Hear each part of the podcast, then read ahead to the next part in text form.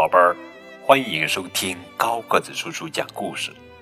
今天给你们讲的绘本故事的名字叫做《我长大以后》，作者呀是英国作家托尼·罗斯文图，于志莹翻译。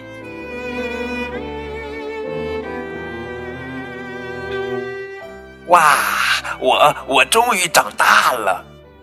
小公主心里想。嗯，长大以后要做什么呢？也许我应该变得不一样。嗯，但是我应该变成什么样呢？嗯，我可不想变成这样。我最好去问妈妈。小公主问：“妈妈，长大以后最好变成什么样呢？”她的妈妈说：“要仁慈，就像你的爸爸。”小公主去问爸爸：“爸爸。”长大以后最好变成什么样呢？他的爸爸说：“要有爱心，就像你的妈妈。”小公主又去问大厨师：“长大以后最好变成什么样呢？”大厨师说：“要爱干净。”嗯，小公主又去问大将军：“长大以后最好变成什么样呢？”大将军说：“要勇敢。”小公主心里想：“对了。”以后我要自己去抓浴缸里的蜘蛛。这时候，小公主问海军司令：“长大以后最好变成什么样呢？”海军司令说：“要很会游泳，这样当你的船沉进水里的时候，你才会安全。”小公主又去问首相：“长大以后最好变成什么样呢？”首相说：“要变得聪明。”这时候我们又看到小公主去问医生：“长大以后最好变成什么样呢？”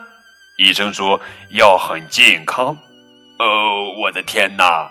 我要仁慈、有爱心、爱干净、勇敢、很会游泳、聪明和健康。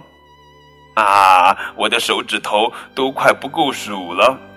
哎呀，长大真的好困难呀！于是他去问女仆，女仆说：“我不知道。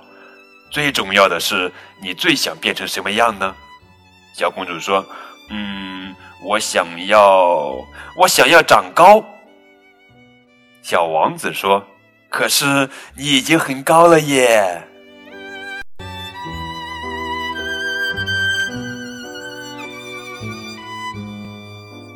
通过这个故事，我们可以看到。小公主突然想了解自己长大以后的事情，于是她分别问了妈妈、爸爸、大厨师、大将军、海军司令、首相、医生和女仆。他们分别给出了他们认为的答案，或是他们职业有关的答案。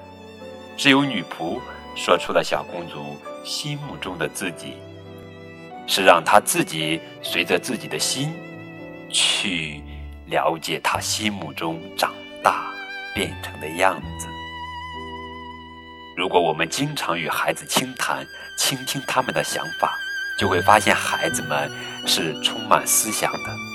他们可能做出许多看似幼稚的论断，但那往往是由于经验和阅历的缺乏造成的。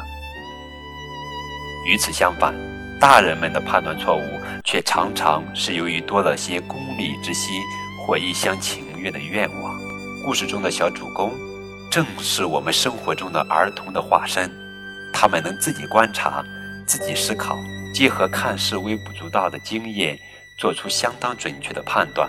虽然他们可能不会立刻得出逻辑严密的结论，但思想的种子会蕴藏在心灵中，等到合适的时机绽放。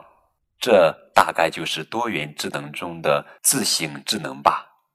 真正优秀的图画书就是这样，能让孩子们在感动和愉悦中学会思考。更多互动可以关注高个子叔叔的微信公众账号“高个子叔叔”。